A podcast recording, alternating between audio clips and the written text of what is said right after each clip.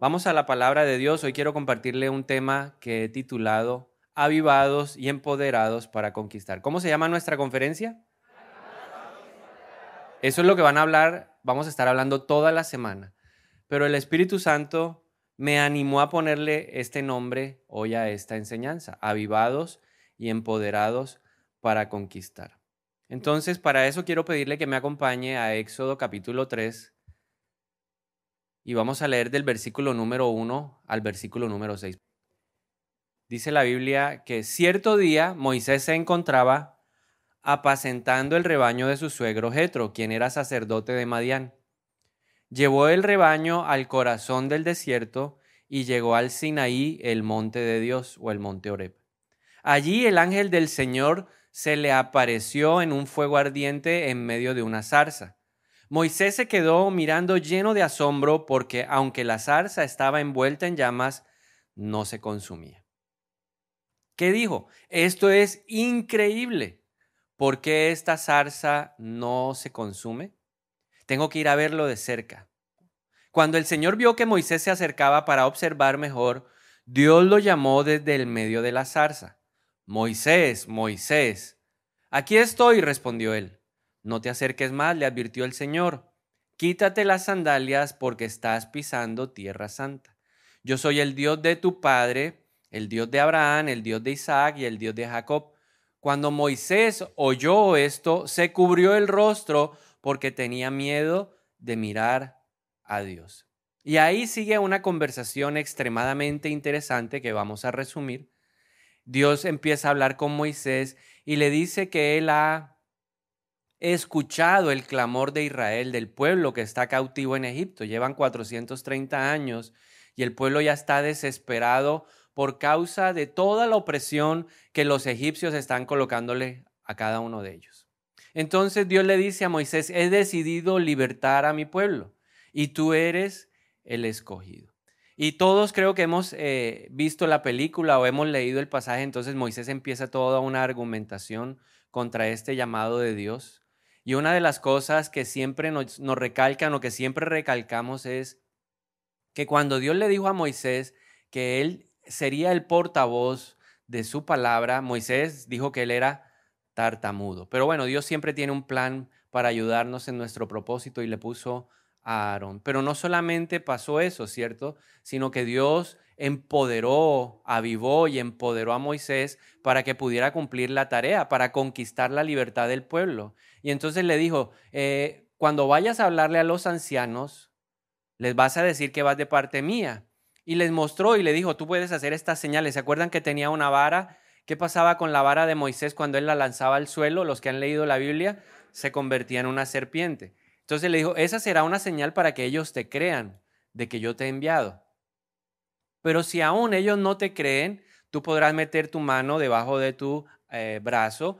Y cuando Moisés hizo la primera vez, ¿cómo salió su mano? Estaba con lepra. Y luego la volvió a meter debajo de su brazo y cuando salió ya estaba completamente restaurada. Le dijo Dios, esa es otra señal.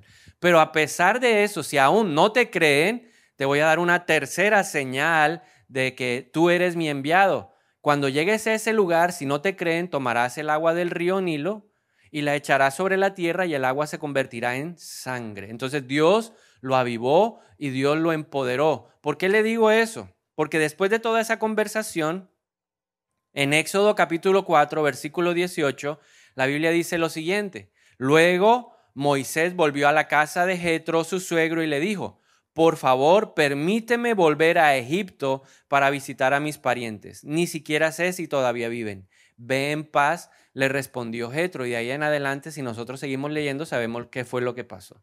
Moisés regresó, se presentó delante del pueblo, luego él eh, se presentó delante de Faraón y vinieron las plagas y hasta que finalmente el pueblo de Israel salió de Egipto como Dios lo había preparado. Ahora, entre Éxodo 3 y Éxodo 4, 18 algo pasó, porque Moisés en un principio no quería, Moisés en un principio no aceptó la tarea de Dios, empezó a colocarle excusas a lo que Dios lo estaba llamando a hacer. Pero luego en Éxodo 4 vemos a un hombre que siente la fuerza y el deseo de ir a hacer lo que Dios le está enviando. ¿Qué pasó? Que Moisés fue avivado y empoderado. Diga conmigo, fue avivado y empoderado. ¿Cuántos quieren ser avivados y empoderados para la nueva conquista? A mí me encantaría pedirle un favor, que usted le contara al de al lado, usted qué quiere conquistar en este nuevo tiempo. ¿Qué es, ¿Cuál es su próxima conquista? No, mi próxima conquista es viajar, mi próxima conquista es eh, comprar una casa, mi próxima conquista es comprar un carro, mi próxima conquista es salir de las deudas. ¿Cuál es su conquista? A ver, cuéntele al de al lado, rápido, vamos, cuéntele. Hay gente que no quiere conquistar nada. ¿Cuántos vinieron hace una semana? ¿Cuántos estuvieron hace ocho días aquí? ¿Qué nos dijo la pastora? ¿Qué nos enseñó? Que hay que hablar, ¿cierto? Que en la boca hay poder para profetizar. Entonces cuéntele al de lado. Le voy a dar la última oportunidad para aquellos que están ahí como que no quieren, que no, no saben ni que piense un segundo. ¿Qué quiere conquistar? Y cuéntele al de lado. Eh, mi próxima conquista es esta.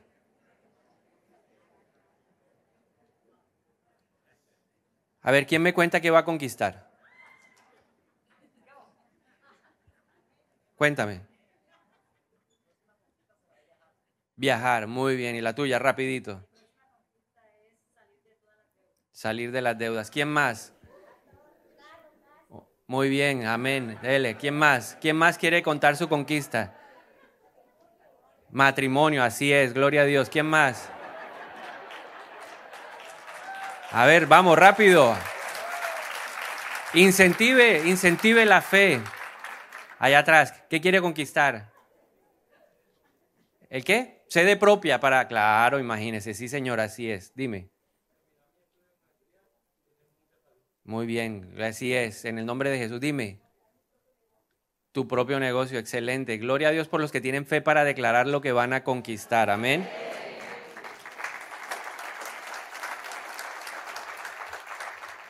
¿Dónde estaba Moisés antes de, de, encontrarse con Dios en la zarza? Entonces hablemos un momentico de Moisés ahí. Moisés eh, se había convertido en pastor.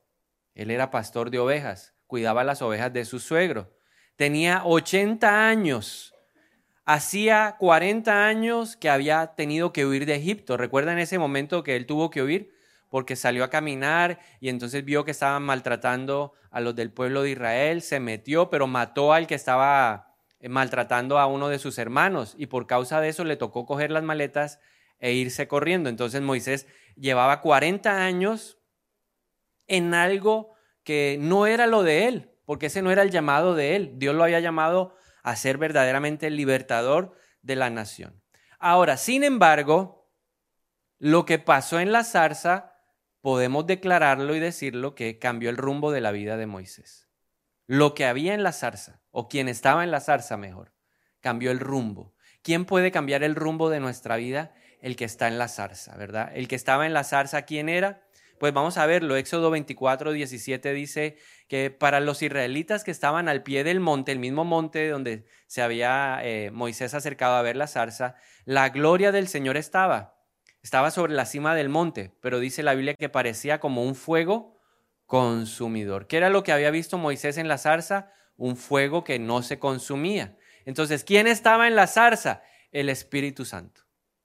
Ahí estaba la manifestación del poder de Dios, el Espíritu Santo estaba en la zarza y a partir de una nueva experiencia espiritual con el fuego de Dios, comenzó un nuevo tiempo para Moisés.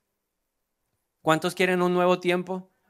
Pues necesitamos una nueva experiencia. Puede que usted haya tenido muchas experiencias, puede que ya haya experimentado la gloria de Dios, pero para pasar a la nueva temporada necesitamos una nueva experiencia espiritual como la que tuvo Moisés con esa zarza.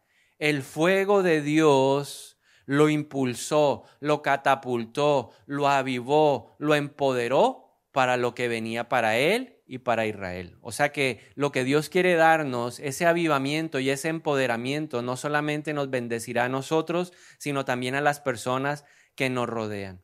El fuego de Dios trajo avivamiento, empoderamiento y promesas.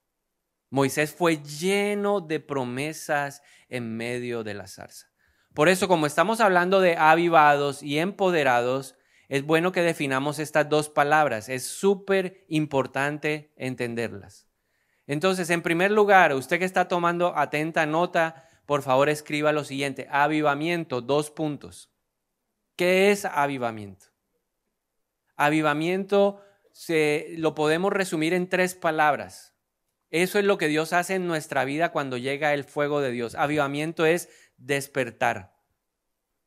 Hoy tal vez el sueño, el propósito de Dios, el llamado de Dios, lo que Dios tiene asignados para nosotros en esta, en esta nueva temporada puede estar dormido. Nos acomodamos. Cuando uno tiene comodidad, tiende a la pasividad. Entonces Dios dice, no, yo tengo que despertarlo. Moisés estaba cómodo había aprendido muy bien la labor del pastoreo, no en, no en vano llevaba 40 años. Conocía de una manera como nadie más el desierto. Él había visto que las zarzas se consumían, era normal, era cotidiano que ese tipo de árboles en medio de un clima como ese ardieran. Lo que no fue usual, usual fue encontrarse un árbol que no se consumía y eso fue lo que capturó su atención. Entonces, avivamiento significa despertar. Avivamiento significa restaurar. Dios hoy quiere restaurar, restaurar sueños, restaurar nuestra mente, restaurar nuestras emociones, porque fruto de cosas que pudimos vivir en el pasado, estamos prevenidos frente a lo que Dios quiere hacer. Moisés estaba así, él estaba prevenido. Él mismo creo que se preguntaba y decía, pero si yo intenté hacer lo que Dios puso en mi corazón, yo intenté hacer lo que mis papás me dijeron que yo tenía que hacer, porque aunque él fue criado en el palacio del faraón, en su niñez, él fue criado por sus papás. Y su mamá siempre le habló acerca del propósito que Dios tenía para él y eso estaba en su mente. Pero luego se ve 40 años más adelante pensando, pero yo quise hacer esto y todo salió al revés. Dios tuvo que sanar eso.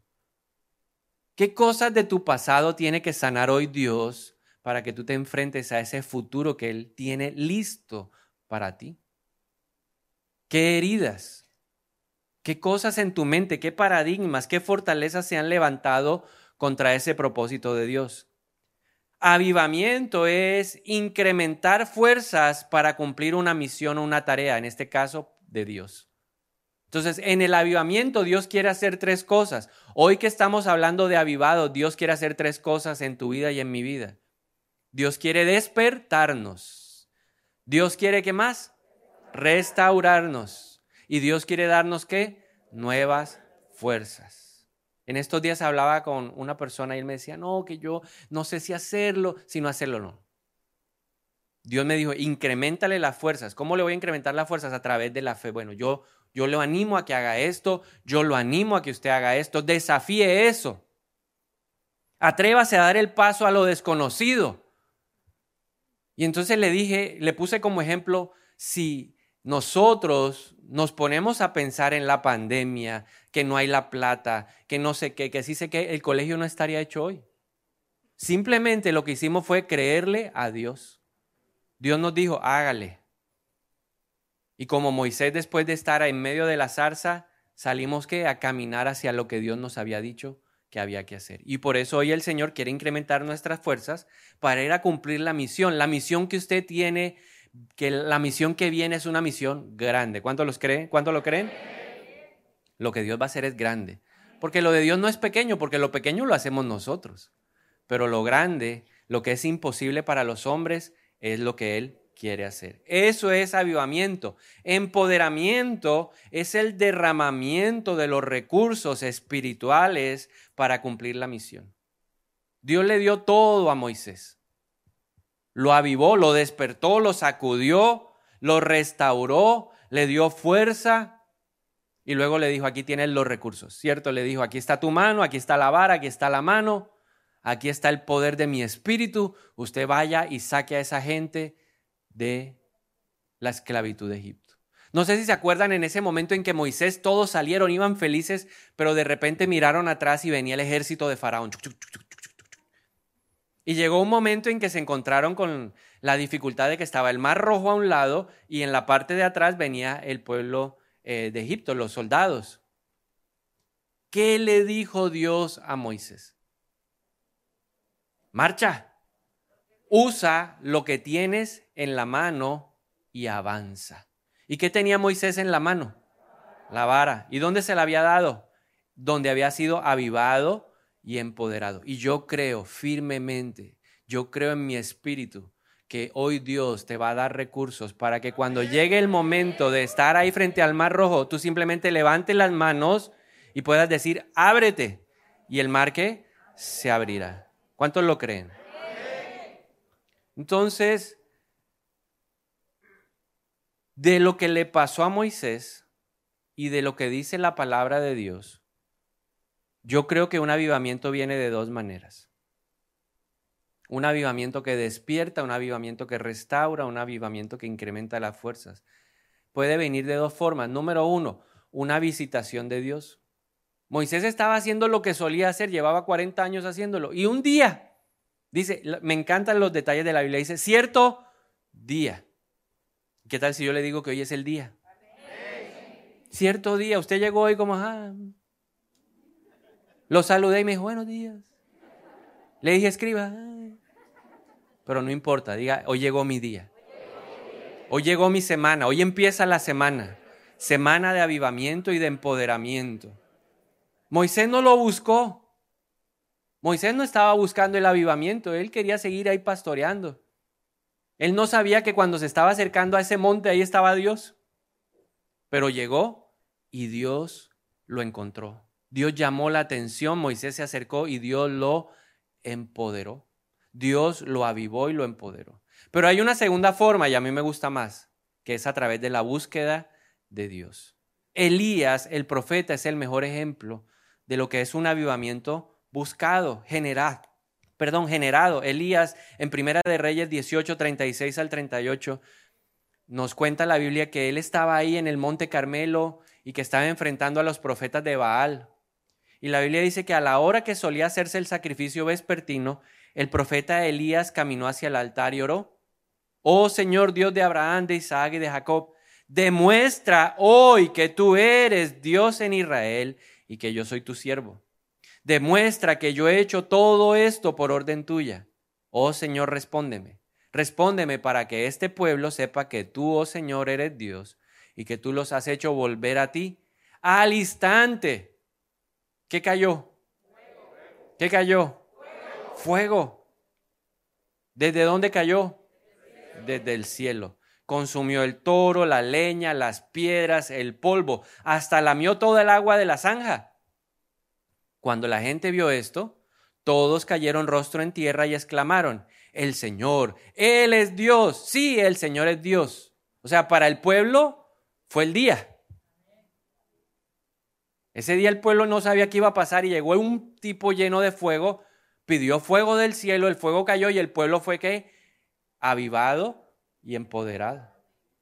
Pero eso no es casual, lo que pasa es que la Biblia nos dice por qué cayó fuego del cielo, Primera de Reyes 18:15. Dice, pero Elías dijo, te juro por el Señor Todopoderoso, en cuya presencia estoy, que hoy mismo me presentaré ante Acab. ¿Cuál era la característica principal del profeta Elías? Que era un hombre que estaba en la presencia de quién? ¿Y Dios qué es? Fuego consumidor. Por eso él pidió fuego y el fuego llegó, porque Elías ya estaba avivado y empoderado. Entonces nosotros podemos encontrar un avivamiento por casualidad o por la casualidad de Dios o por la diosidencia de Dios. O podemos buscar el avivamiento. ¿Usted qué prefiere? Yo prefiero buscar el avivamiento. ¿Por qué Moisés fue avivado? Porque usted se puede encontrar con el fuego. Hace ocho días hubo fuego aquí y más de uno fue quebrantado. ¿Cuántos fueron quebrantados así que yo, yo decía, Dios mío, y la gente lloraba y nadie lo ha tocado, pero la gente lloraba, ¿cierto? Estaban bien ministrados por el Espíritu Santo. Pero había otros que no. Otros estaban... Mm".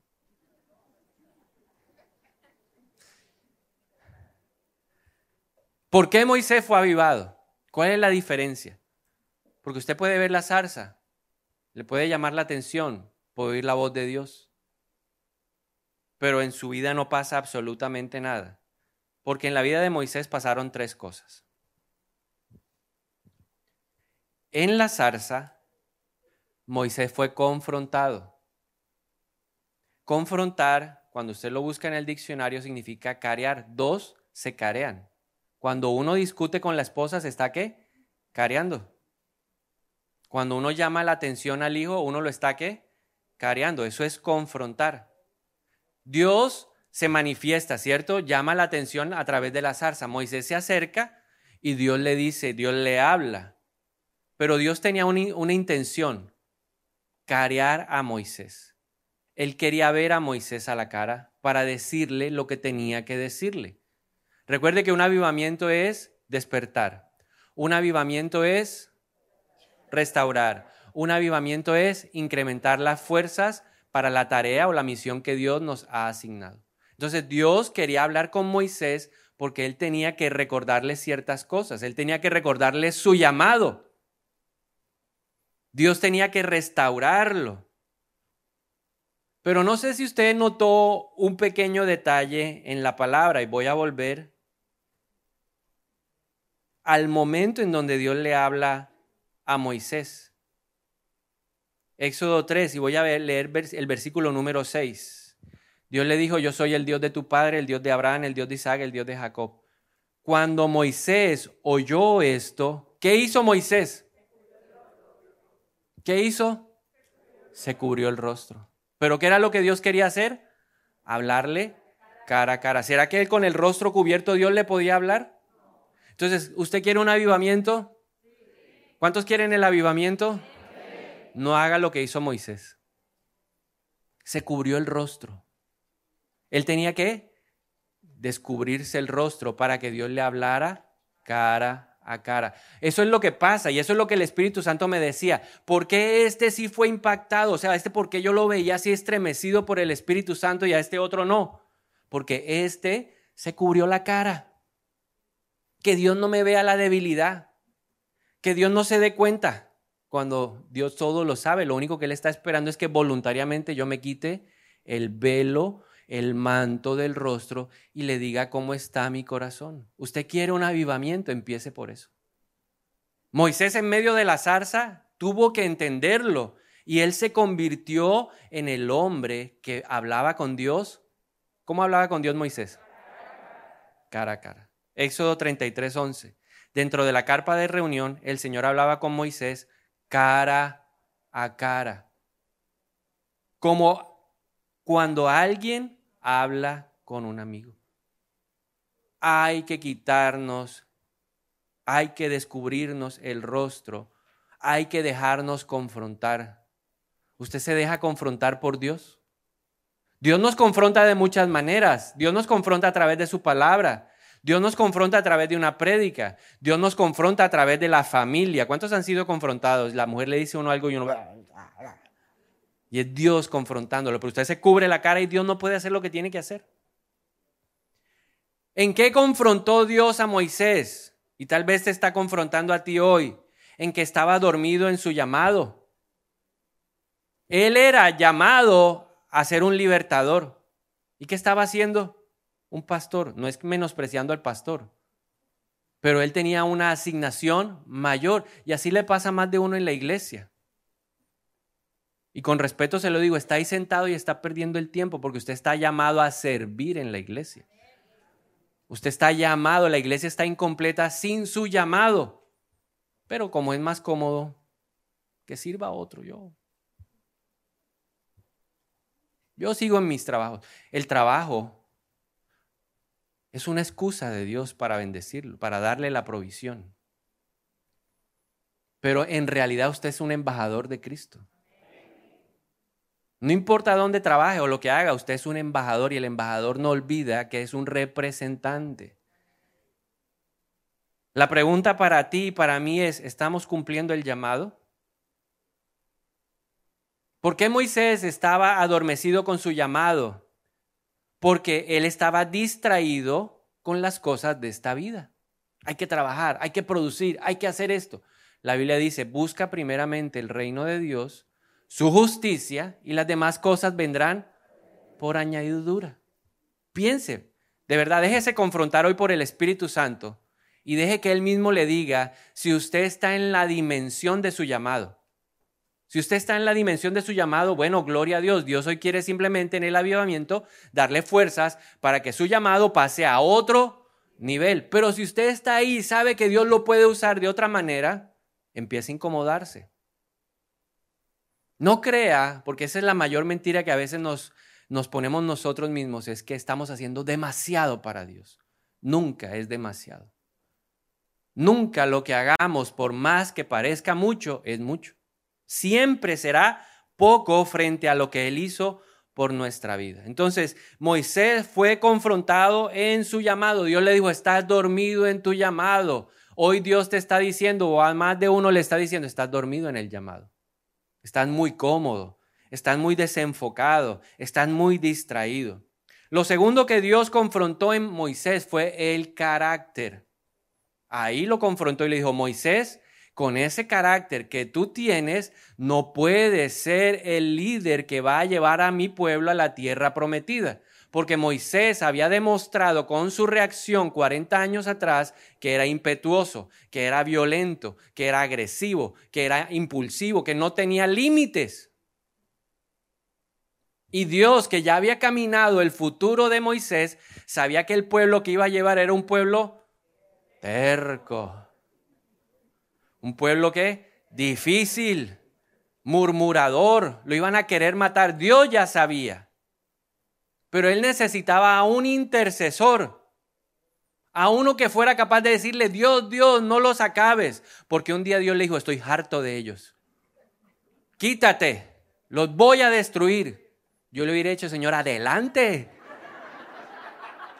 Hágale. Pero como Moisés ya había sido confrontado en la zarza, él le dijo, no, Señor, ¿qué van a decir de ti? Que fuiste incapaz de sacarlos. No, no, no, no, no. Y Dios se abstuvo, eso es tremendo. ¿Pero por qué lo hizo? Porque Moisés había sido transformado en el fuego de Dios, en el avivamiento en su carácter. El mejor registro lo tiene la Biblia, dice que no había, no hay alguien más manso que Moisés en la faz de la tierra. Tremenda transformación. ¿Dónde se produjo? en la zarza. Moisés en la zarza fue confrontado con sus inseguridades. ¿Qué inseguridades tienes hoy? Moisés le dijo, yo, yo soy ta, ta, ta, tardo para hablar. Yo no sé hablar. No me mande a hablar con Faraón. Mande a otro. Y Dios le dijo, no, no, no. Vamos a hacer una cosa. Esa es la excusa. Te pongo a Aarón. Tú vas a ser como Dios. O sea, tú me vas a representar a mí y Aarón hará el papel tuyo. No hay ningún problema. Usted tranquilo. Todo lo que tú hables, Él lo, él lo hablará. Y Él será así, como tú como Dios y Él como el profeta. Si eso es lo que quieres, no hay ningún problema. Entonces, ¿qué inseguridad tienes hoy? Hoy en el avivamiento, en lo que vamos a orar, pídele a Dios que te muestre tu inseguridad. Es que no me alcanza. ¿Qué voy a hacer? Dios mío. No. Dios quiere sanar. Porque avivamiento es despertar, avivamiento es restaurar, avivamiento es incrementar fuerzas. Moisés aceptó la confrontación y esa aceptación de la confrontación abrió el paso número dos, que es la transformación. Moisés fue transformado. ¿Se despertó para cumplir el llamado? Sí. ¿Su carácter fue transformado? Sí. ¿El nivel de fe de Moisés creció? Sí. Hebreos 11:27 dice, por la fe abandonó Egipto sin temer la ira del rey, porque se mantuvo como quien ve al invisible. Cuando tú eres confrontado y aceptas la confrontación de Dios, venga de donde venga, tu carácter será transformado, vas a salir a cumplir tu llamado y lo más importante, tu nivel de fe subirá a la dimensión que ese llamado necesita. Y viene el tercer paso, consagración. Moisés se consagró. Él dijo, voy a terminar la tarea, pase lo que pase, voy a terminar la tarea. Entonces, Moisés fue avivado. Se despertó, se restauró, recibió nuevas fuerzas. Pero también Moisés fue empoderado, recibió los recursos. espirituales, recibió la autoridad de Dios, recibió la capacidad de hacer milagros.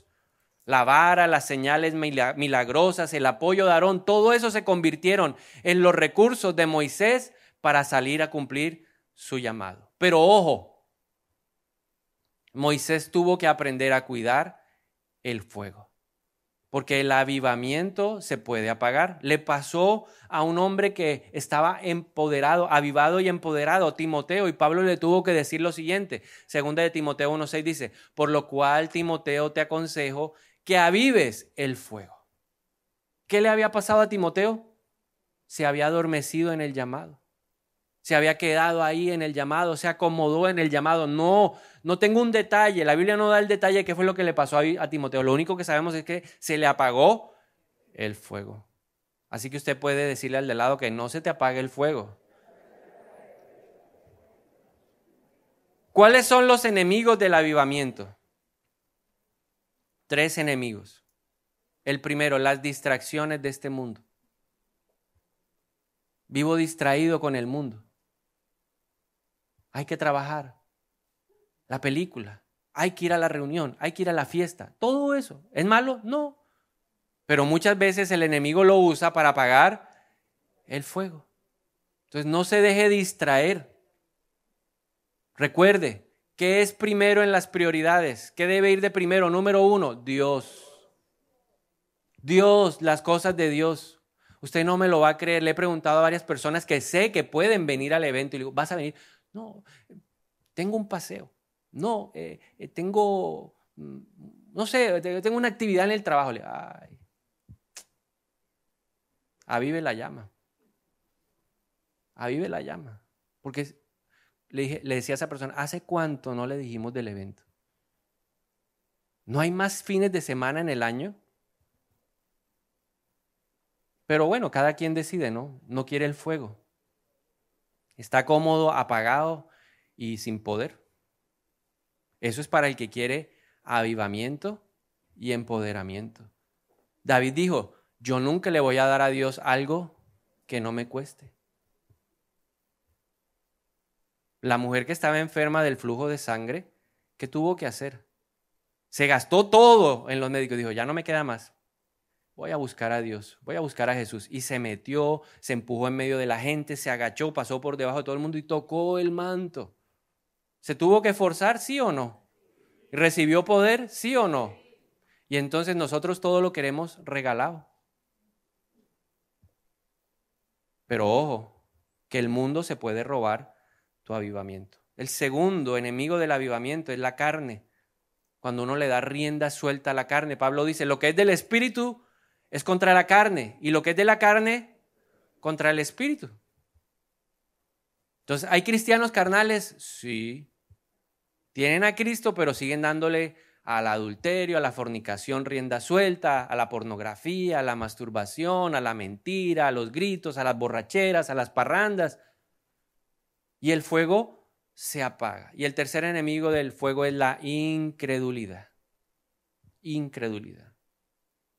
Entonces, la pregunta para terminar en esta mañana es, ¿cómo recibir el avivamiento y el empoderamiento?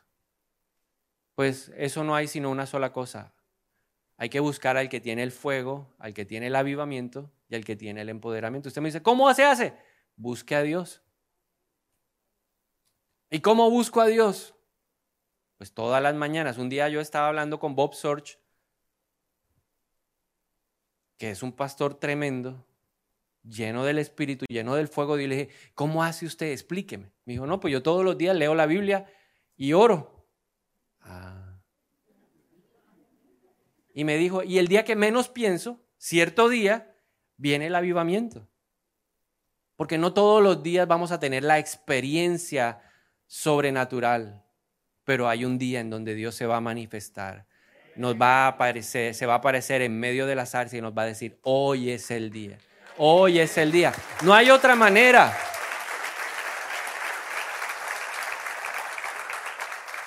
Pero yo le pregunté a Dios, ¿y por qué es así?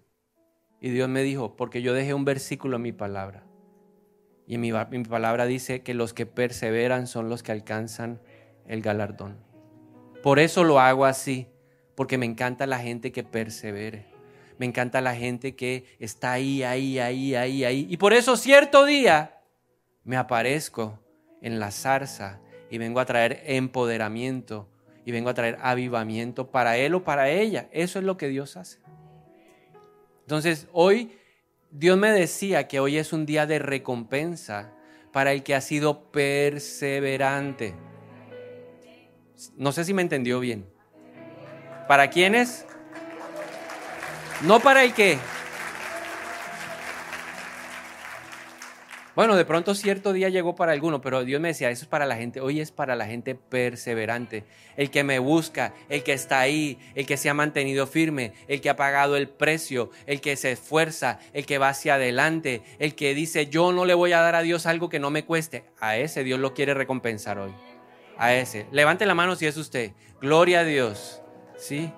Y si no, también vamos a orar para que usted pueda despertarse, para que usted pueda salir de... Eh, de toda esa somnolencia que produce el mundo, para que hoy también usted pueda recibir avivamiento. Entonces yo quiero invitarlo a que se ponga de pie y podamos orar en esta mañana por un avivamiento y un empoderamiento.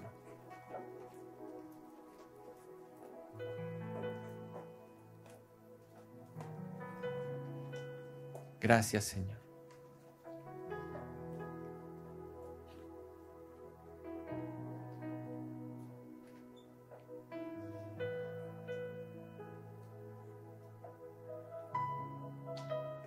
No sé si usted pueda imaginarse viendo la zarza. Trate de imaginar la zarza. Un arbusto. Y está ardiendo. Hay fuego. Y ese fuego captura nuestra atención porque no consume al árbol. Y acerquémonos con la libertad que Cristo nos ha dado. No vamos a ser consumidos Pero acerquémonos y cuando escuchemos la voz de Dios, lleguemos con el rostro descubierto, porque hoy el Señor nos quiere hablar cara a cara. Y aquí estamos. Aquí estamos, Dios, en esta mañana. Aquí estamos, Espíritu Santo. Creyendo lo que dice tu palabra, que eres tú el que nos redarguyes que eres tú el que nos convence de nuestros errores. Yo levanto mi mano y te pido que me convenzas. Háblame de mis errores. Yo no vine hoy a que me hables de mis grandes virtudes, no. Yo vine hoy a decirte, háblame y redargúyeme. Convénceme de mis equivocaciones. Háblame hoy para que me dejes ver como en un espejo esas áreas de mi carácter ásperas que necesitan ser limadas por ti para el llamado. Háblame hoy acerca de mis inseguridades, dónde tengo temores, cuáles son mis excusas favoritas. Háblale a cada uno aquí, Espíritu de Dios. Sé tú, Señor, con tu dulce voz, tu suave voz la voz que trae convencimiento y arrepentimiento. Háblanos tú en esta mañana. Porque de qué sirve el avivamiento si se va a apagar. Hoy te pedimos perdón. Porque hemos estado distraídos, adormecidos. Porque nos habituamos a lo que el mundo nos ofrece, distraídos. Pensamos que la vida solo es trabajar o estudiar, pero la vida es más que eso. La vida es más que los hijos, la esposa. La vida es más que eso. La vida eres tú. Perdónanos si hemos dado rienda suelta a los deseos de nuestra carne. Yo te pido perdón por el adulterio, por la fornicación, por la inmoralidad sexual, por la idolatría, por la hechicería, por los celos, pleitos, contiendas, disensiones, rivalidades, disputas, orgullo, altivez, arrogancia, por cualquier cosa que nuestra carne hoy esté diciendo, yo voy a pagar lo del Espíritu. Hoy te pedimos perdón por la incredulidad. Te pedimos perdón. Trae a nuestra vida hoy transformación. Renueva nuestra manera de pensar para que podamos entender la voluntad tuya que es buena, agradable y perfecta. Transforma mi mente. Derribamos todo argumento que se ha levantado contra el plan de Dios en nuestra vida, todo argumento falso, todo hombre fuerte en este lugar, yo lo ato en el nombre de Jesús. Toda mentira, todo lo que el diablo ha hablado y que yo he creído como verdad, yo lo derribo en esta mañana en el nombre de Jesús. Ato todo hombre fuerte de violencia, ato todo hombre fuerte de celos, ato todo hombre fuerte de rebelión, ato todo hombre fuerte de control y de manipulación en este lugar, en el nombre de Jesús.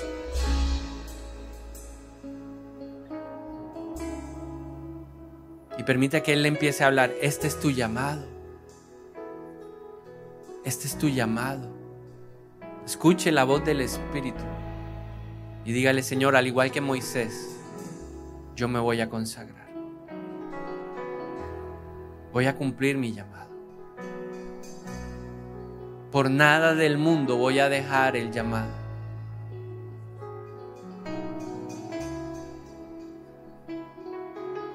Y dígale, Dios de avivamiento. Vamos, dígalo conmigo, Dios de avivamiento. Avívame